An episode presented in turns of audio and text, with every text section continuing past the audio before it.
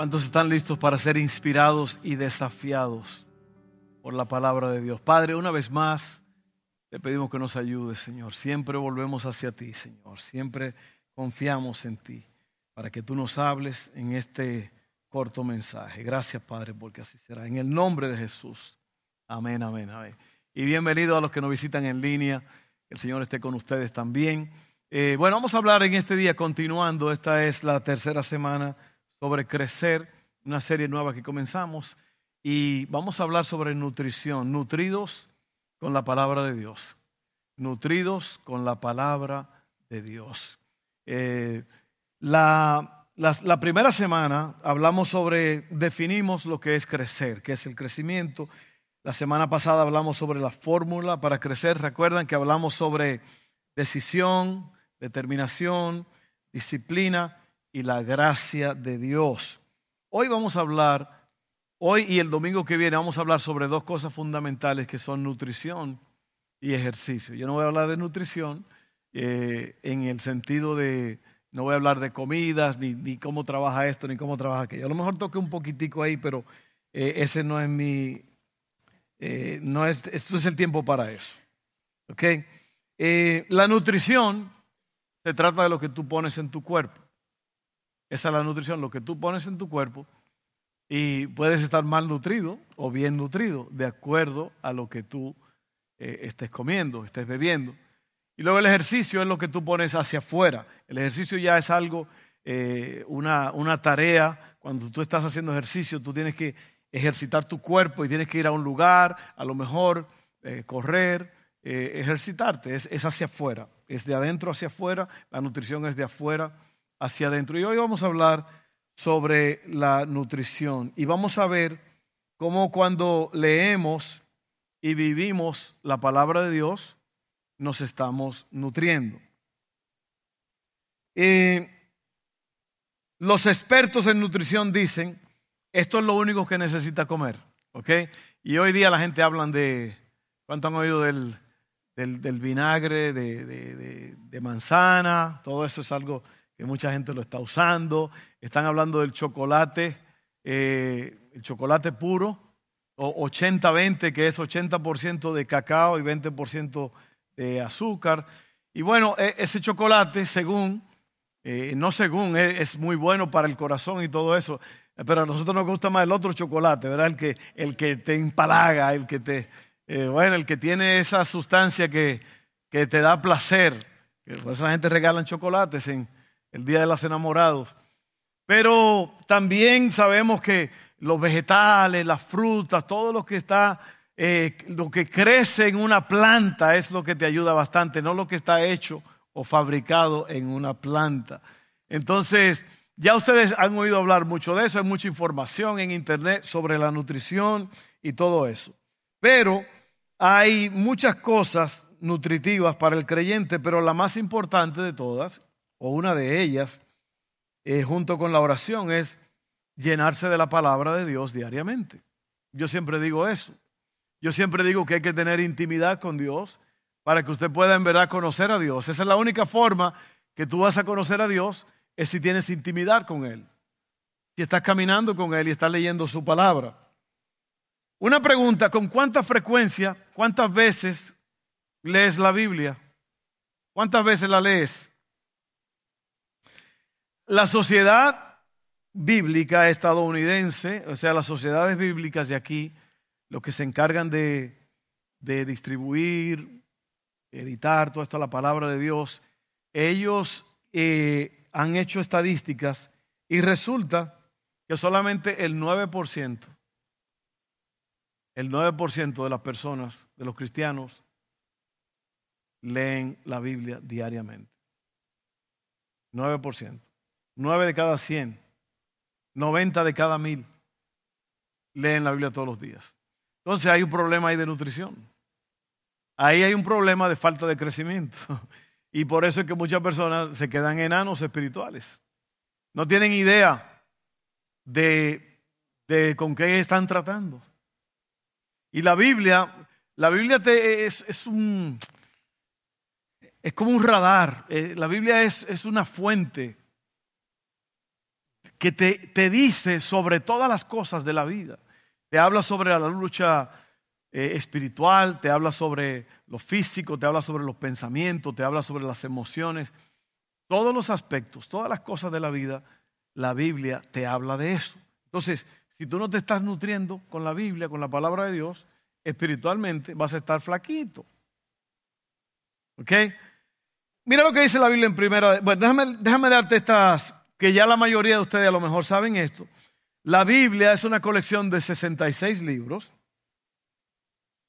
40 autores. Allí habían pastores de ovejas, habían reyes, habían médicos, de todo había, y sacerdotes que escribieron este libro santo. Y se escribió en un periodo de más o menos 1500 años. Y lo más importante es que la Biblia fue inspirada por el Espíritu Santo. Eso, es clave ahí, ¿ok? Entonces, vamos a ver lo que dice segunda de Pedro 1, 20 al 21. Sobre todo, dice así, tienen que entender que ninguna profecía de la escritura jamás surgió de la comprensión personal de los profetas o de las que la escribieron, ni por iniciativa humana. Al contrario, fue el Espíritu Santo quien impulsó a los profetas y ellos hablaron de parte de Dios. No caigas en la trampa que mucha gente cae en que dice, ah, eso fue escrito por hombres. Es verdad fue escrito por hombres, pero inspirados por el Espíritu Santo. ¿Y sabe lo que eso es lo que el diablo quiere hacer? Los demonios quieren debilitarte, debilitando la fuente de donde salió el libro santo. Ya una vez que tú empiezas a dudar y a decir, ah, eso fue escrito por hombres, eso, eso en verdad no es de Dios, ya tú inmediatamente estás descartando la autoridad de la Biblia. Y tú tienes que entender que la Biblia es una autoridad. Lo que está escrito allí se hizo, se escribió para nosotros, para que nosotros podamos acercarnos al Padre y podamos conocerlo y podamos vivir en el poder de Dios. Si no lo estás haciendo, estás frito. ¿Ok? Vamos al primer punto. Confianza en la palabra de Dios. ¿Alguna vez tú has puesto la confianza en algo que falló? ¿Una medicina? ¿Una algo que alguien te dijo que esto es definitivamente, si tú tomas esto, se te quita eso? y usted se lo tomó un montón de veces y no pasó nada. O esto arregla esto, o esto arregla aquello. Bueno, déjame decirte algo muy importante. Tú puedes tener confianza en la palabra de Dios. Eh, el autor de, estos versos que leímos hace un rato, Pedro, Pedro creció conociendo la palabra de Dios, conociendo el, el Antiguo Testamento, el primer Testamento. Pero más que todo, Pedro caminó con Jesús, el Hijo de Dios, y Jesús se reveló a él. A él, a, a, Pedro, a Pedrón, a Santiago y a Jacobo, se les presentó allí en vivo de una forma poderosa y ellos vieron la gloria de Dios. Pedro no te está hablando de algo que él no conoce, que él no sabe. Él te está hablando de algo de lo cual él está seguro. Y por causa del tiempo voy a tener que ir un poco más rápido. No voy a poder quedarme eh, tanto tiempo en este asunto. Pero mira, la, e, el Señor le permitió ver su verdadera naturaleza. ¿Quién estuvo allí? Moisés y Elías, que representan la ley y los profetas. Todo el Antiguo Testamento estaba esperando la llegada de Jesús. Así que Pedro vivió eso. Hay 332 predicciones distintas del Antiguo Testamento con respecto a Jesús, al Mesías, que se cumplieron exactamente al pie de la letra. Eso es impresionante. Y todos estos datos son para dejarte saber que la Biblia no es un juego. La Biblia es real, es la palabra de Dios y es poderosa.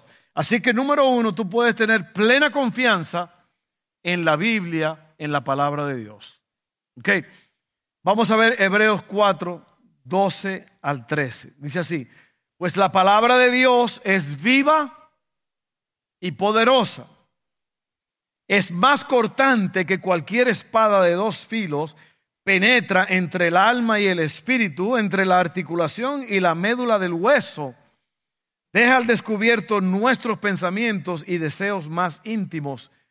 No hay nada en toda la creación que esté oculto a Dios.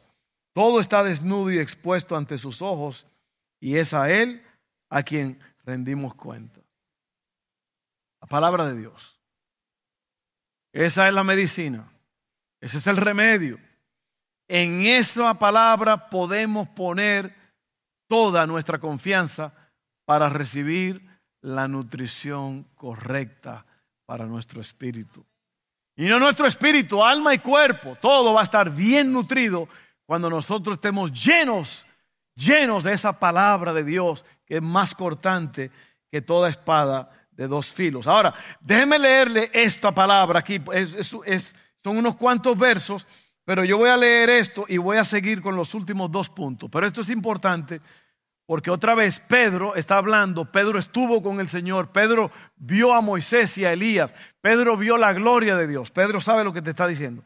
Segunda de Pedro 1, eh, 12 al 19. Dice así, por lo tanto, siempre les recordaré todas estas cosas, aun cuando ya las saben y están firmes en la verdad que se les enseñó, y es justo que deba seguir recordándolas, recordándoselas mientras viva. Pues nuestro Señor Jesucristo me ha mostrado que pronto tendré que partir de esta vida terrenal. Así que me esforzaré por asegurarme de que siempre recuerden estas cosas después de que me haya ido. Mira ahora lo que dice.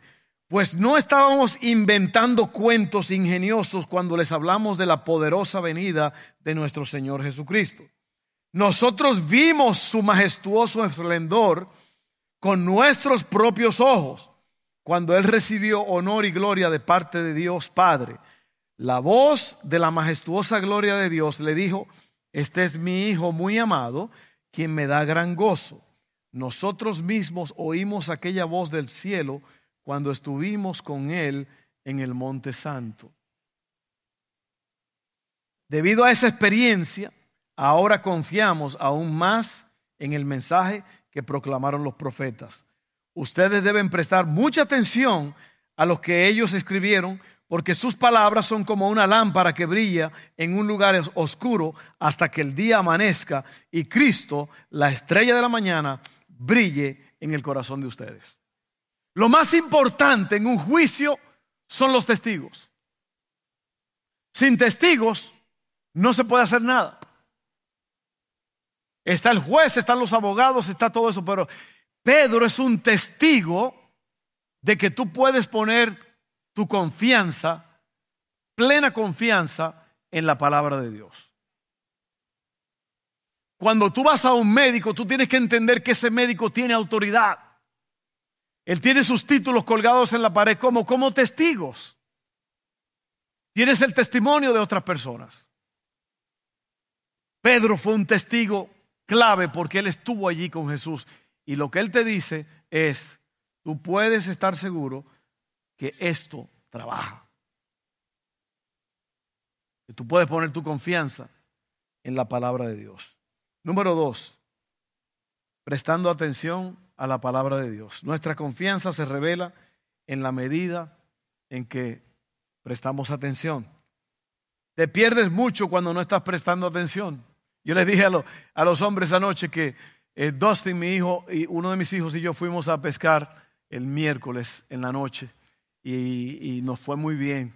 Pescamos muchísimo, nos divertimos muchísimo. Ese es uno de, esas, esos días que usted tira el anzuelo y, cada vez que tira casi trae algo. Una noche extraordinaria. Y ya salimos, no sé, que eran las 11 de la noche, 12 y acabamos, estábamos como 10 minutos en el camino y, y Dustin me estaba enseñando en la pantalla del, radio eh, el mapa. Y por yo no prestar atención al camino y poner mis ojos en esa pantalla, él me estaba viendo cuáles eran las tres rutas para llegar a la casa desde allá, porque son caminos muy, muy difíciles. O sea, hay que doblar mucho, hay muchas luces. yo quité los ojos del camino y en un segundo estuvimos a punto de cenar la caja de un correo y varios tambos así de basura, que así fue. Hey, me dijo, hey, hey, hey, hey, ponga atención. Pero eras tú el que me estaba enseñando. no, pero así es. Casi todo sucede así. Casi todos los accidentes pasan, ¿por qué? Por una pequeña... Cuando tú no estás poniendo atención, algo pasa. Eso se llama distracción, que tú quitas la vista de lo que tienes que tenerla y te distraes y lo que era menos importante ahora te arruina lo que era más importante. Eso pasa en la vida. Si tú no prestas atención a la palabra de Dios, estás frito. Más frito que un huevo frito a las 8 de la mañana. Oye bien, muy a menudo leemos la Biblia como un libro de ciencia, solo para obtener información. Debemos leerla para ser transformados. Porque tú no solamente lees la Biblia, la Biblia te lee a ti. La Biblia te pone... ¿Usted ha visto la, una radiografía que el, doctor te enseña detrás de la lámpara? Ahí está el esqueleto tuyo, ¿verdad? Dijo el, Dijo el gallego, hombre, con razón me estoy muriendo, doctor, tengo la muerte adentro. Cuando le enseñaron el esqueleto. Así la Biblia te enseña. ¿Sí o no? Te enseña tu mal, tu mal carácter. Si tú eres una persona que hablas mal, que levantas la voz, que eh, condenas a la gente, prejuicioso, mentiroso, celoso. La Biblia te dice eso. Y te dice, arrepiéntete. Cambia. O sea, tú no lees la Biblia, la Biblia te lee a ti y te habla. Yo me gozo tanto. Personalmente mi experiencia es, yo antes no leía la Biblia todos los días. Pero llegó un tiempo en mi vida en que yo decidí que lo iba a hacer. Y es una cosa impresionante. Cada, cada palabra, cada capítulo que tú lees de la Biblia resalta y te enseña tantas cosas. Y una, algo que me ha estado pasando es que eh, lo que leíste ayer, cuando vuelves a leer ahora hoy, porque o yo voy en un orden, yo, yo estoy leyendo los salmos, estoy leyendo el Nuevo Testamento y luego estoy leyendo Apocalipsis. Y yo, yo agarro un capítulo por día de cada uno. Y siempre queda en memoria lo que leí ayer. Y eso, eso te va transformando, te va cambiando, te va enseñando, te va... Eh, ahí, cuando tú estás ahí leyendo la palabra y orando, ahí es cuando Dios te habla. Y yo creo que por eso es que muchos cristianos no pasan de un estado de tibieza espiritual. Es por eso, porque no están en ese, no han llegado a ese nivel. Entonces, ¿qué es la tibieza espiritual? Ni frío ni caliente. O sea, tú no estás, tú no estás metido con Dios, pero tampoco estás tan frío así que, estás en el mundo ni nada. ¿Eh? Entonces, eso es ahí donde el enemigo te quiere tener, tibio. Tibio. 9% de, la, de, la, de los Estados Unidos, estadounidenses leen la Biblia todos los días. 9%. ¿Y para dónde vas a ir? ¿Cómo vas a crecer? ¿Cómo te vas a nutrir? ¿Tú sabes que el diablo conoce la Biblia? El diablo la conoce más que nosotros. Cada vez que el, que el, diablo tentó a Jesús en el desierto, tres veces lo hizo con la palabra de Dios. Le dijo, escrito está. Escrito está. ¿Y qué hizo Cristo? Con la misma Biblia le habló a Satanás. ¿Por qué? Porque Satanás estaba usando la Biblia pura y perfecta, tergiversando, torciendo lo que dice la Biblia para atacar al Hijo de Dios. Y el Hijo de Dios lo que hizo fue que tomó la Biblia y la usó correctamente para atacar a Satanás, al punto de que Satanás tuvo que salir huyendo. Y lo dejó, dice. Entonces, si tú no conoces la Biblia, tú no puedes hablarle a Satanás. Porque Satanás conoce la Biblia. Y si tú no te cuidas, Satanás usa la misma Biblia para tumbarte. Así es. Presta atención a la palabra de Dios. Presta atención, no te descuides. No te descuides como yo con el mapa. ¿eh? Ahora, el último punto. La palabra de Dios es una luz que brilla. La palabra de Dios es una luz que brilla. Lo dice allí eh, el último verso que leímos, Pedro. Dice así, sus palabras son como una lámpara que brilla en un lugar oscuro hasta que el día amanece y Cristo, la estrella de la mañana, brille en el corazón de ustedes. Esto, la palabra de Dios es una luz que brilla, el tercer punto. Esto nos hace tener dirección. ¿Ustedes se acuerdan cuando los, los, eh, los sabios del oriente estaban buscando a Jesús para adorarlo? ¿Recuerdan qué fue lo que lo guió? Una estrella. Era una luz resplandeciente e ellos, y ellos iban siguiendo esa luz. Asimismo, la Biblia es una luz que te va a ir enseñando todas las cosas. ¿Por qué?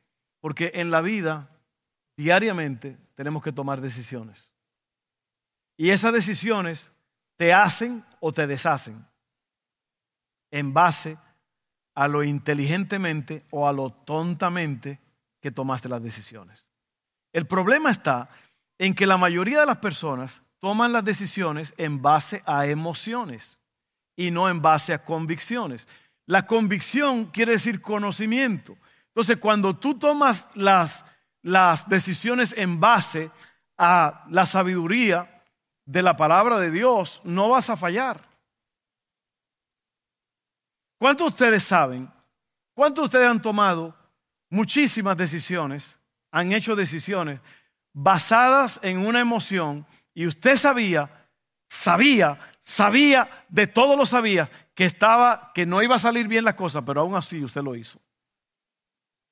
¿Ve? Porque las emociones son reacciones del cuerpo a la mente.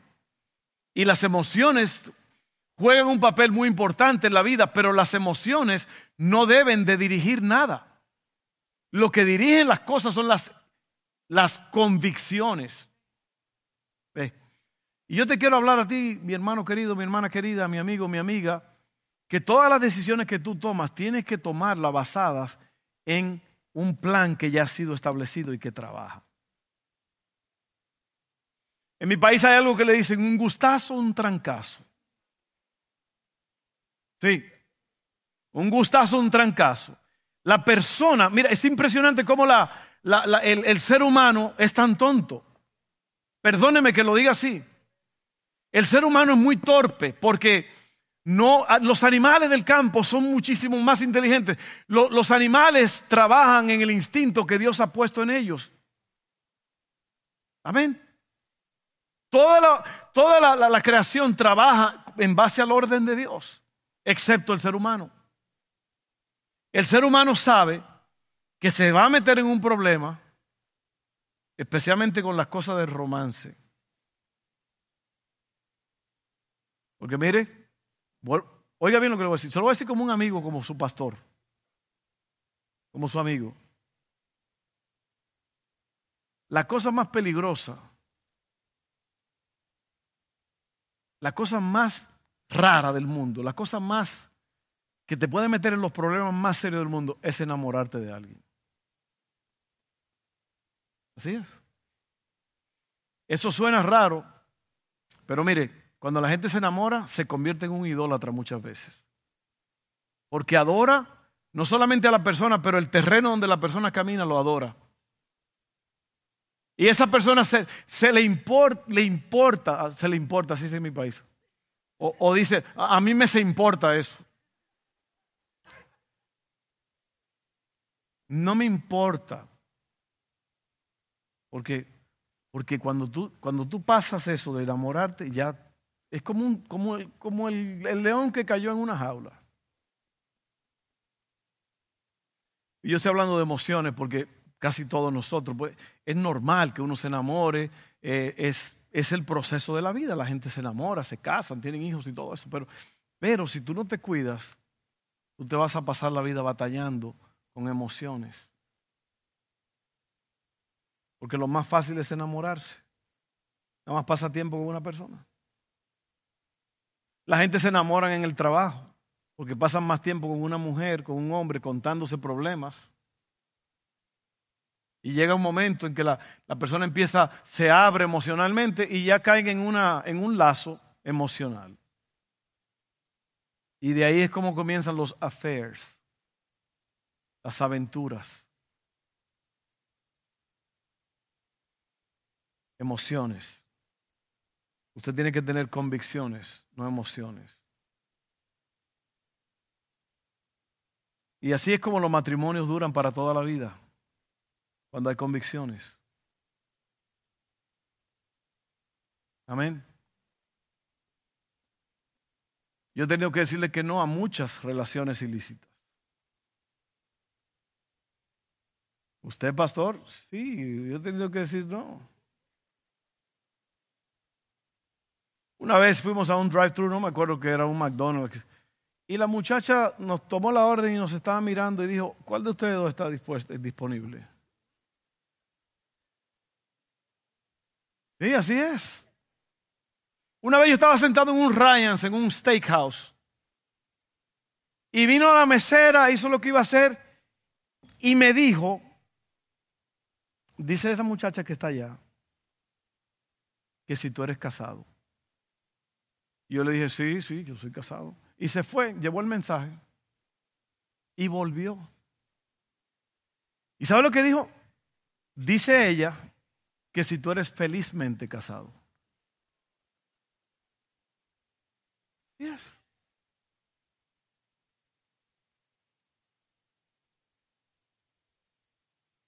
¿Por qué? Porque el diablo sabe más por viejo que por diablo. Así que mira, yo no en mis notas, yo se la puedo mostrar aquí, yo no tenía nada de eso, yo no pensaba hablar de eso, pero yo te quiero evitar muchos problemas. Porque el que se enamora, tú tratas de hablar, no, no me, no me digas nada, no me digas nada. ¿Por qué? Porque en mi país le dicen está aficiado. Ese tipo está aficiado. Esa muchacha está aficiada de ese tipo. Eso quiere decir que, que esa persona es todo. Y resulta que después te metes con esa persona, te junta con ella o te casa con ella y resulta que te das cuenta que era un ser humano con un montón de defectos. Y resulta que a lo mejor era una de esas personas que son casi indeseables. Ah, pero tú estabas muy enamorado, muy enamorada. Tú jurabas, tú dabas la vida por eso. ¿Por qué? Emociones. ¿Qué hace el, cristiano bíblico? ¿Qué hace? Vamos a observar a esta muchacha. Vamos a observarla, vamos a observarlo, vamos a ver cómo se comporta. Amén.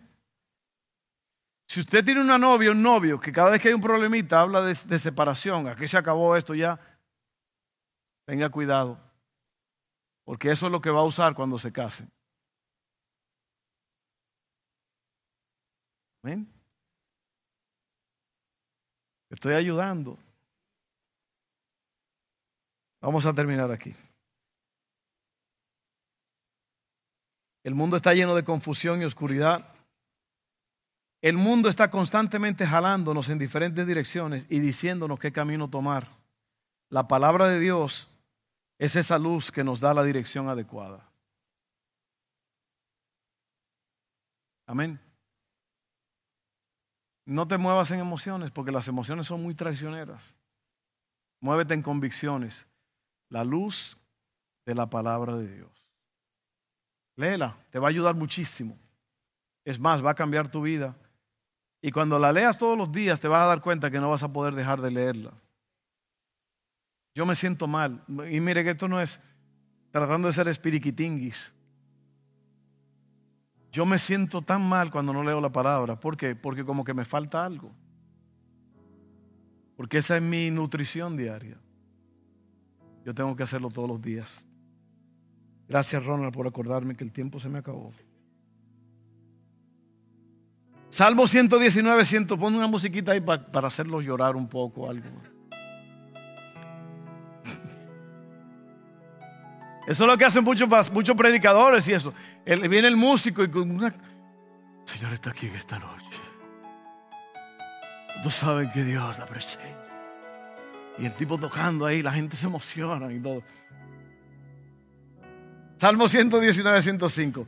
Tu palabra es una lámpara que guía mis pies y una luz para mi camino.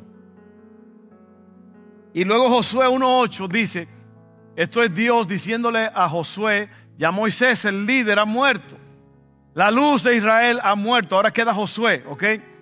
A lo mejor tú eres esa persona ahora, tú eres el Josué que Dios tiene ahora para guiar tu casa, tu trabajo, tu vida. Dice así, estudia constantemente este libro de instrucción. Medita en él de día y de noche para asegurarte de obedecer todo lo que allí está escrito.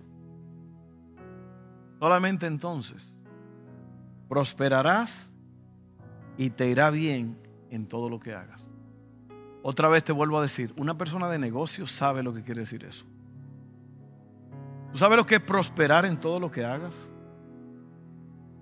¿Tú sabes que las personas de negocios tienen que, que tomar riesgos y tienen que enfrentar muchos dolores a veces haciendo algo que parece que no va a tener dividendos, no va a tener resultados, pero lo hace porque porque está trabajando con el manual, con el manual del comerciante.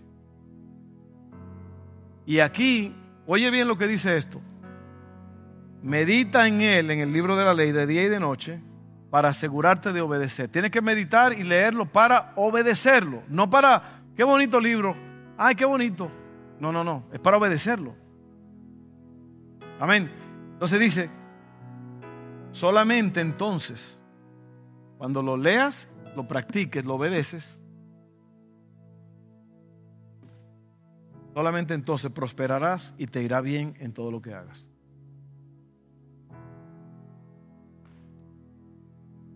Yo creo que casi todos los problemas, hay problemas que son difíciles porque hay problemas que son muy intrínsecos, muy complicados. Pero casi todos los problemas relacionales, problemas de se pueden resolver si usted aplica la palabra. ¿Sabe lo que hace que no apliquemos la palabra, especialmente en el matrimonio? El orgullo. El orgullito de no decir, I'm sorry. Lo siento. No debía haber dicho eso. Eso casi no se usa. ¿Sabes qué? No debía haberte hablado así. Te subí la voz y no debía hacerlo. Cuando un hombre o una mujer hace eso, está levantando su matrimonio a un lugar extraordinario. O a sus hijos.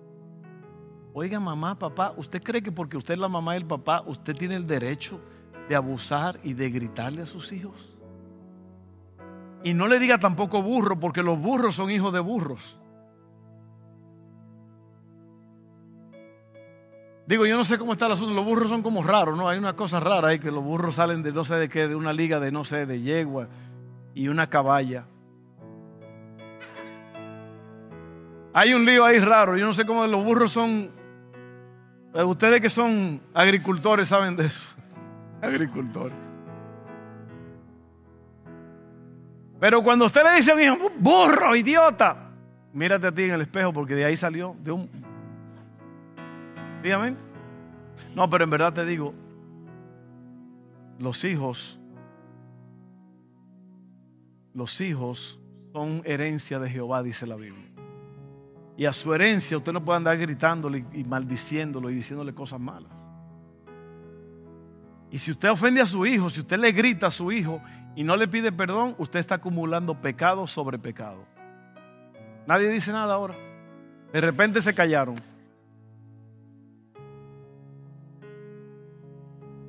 ¿Cómo cansaban los Chicago? It's hard for me to say I'm sorry. Pero hágalo. Vamos a orar. Padre, gracias por esta tarde. Nutridos con la palabra de Dios. Ahí está la verdadera nutrición. En la palabra de Dios no hay comida frita, No hay cosas malas, no hay grasa ni manteca. Ahí, está la pureza de lo, que es tuyo. Señor, hemos dicho tres cosas aquí. Ayúdanos a vivirlas, cumplirlas en lo que tú vienes. Así que ayúdanos, ayúdanos, ayúdanos. Dile al Señor ahí donde está, dile Señor, ayúdame, ayúdame. Que la palabra sea mi guía en todo lo que yo haga, en las decisiones que tengo que tomar. Gracias, Padre. Gracias en el nombre de Jesús. Amén. Bueno, yo sé que nos pasamos con la con, el asunto de, de los que tuvimos hoy, pero está bien. A mí personalmente no me están esperando. Amén. ¿A quién no lo están esperando? Ok, a nadie lo están esperando aquí. ¿eh? Vamos entonces a, completar el servicio. Vamos a orar por salvación. ¿Qué quiere decir esto? Vamos a orar para que, si usted no ha hecho su decisión de seguir a Cristo, usted no le ha pedido perdón, este es el momento de hacerlo, porque la Biblia dice que con la boca se confiesa y que con el corazón se cree para salvación. Amén. Vamos a hacerlo todos juntos. Cierra tus ojos y ora conmigo esta oración. Padre, creo en Jesús. Él es el Salvador. Tú lo enviaste a Él, Padre, para tomar mi lugar. Yo me arrepiento ahora, confieso mi pecado, confieso que Jesucristo es el Señor, que Él murió en la cruz y resucitó. Y yo acepto eso. Por esa confesión, yo soy salvo. En el nombre de Jesús. Amén.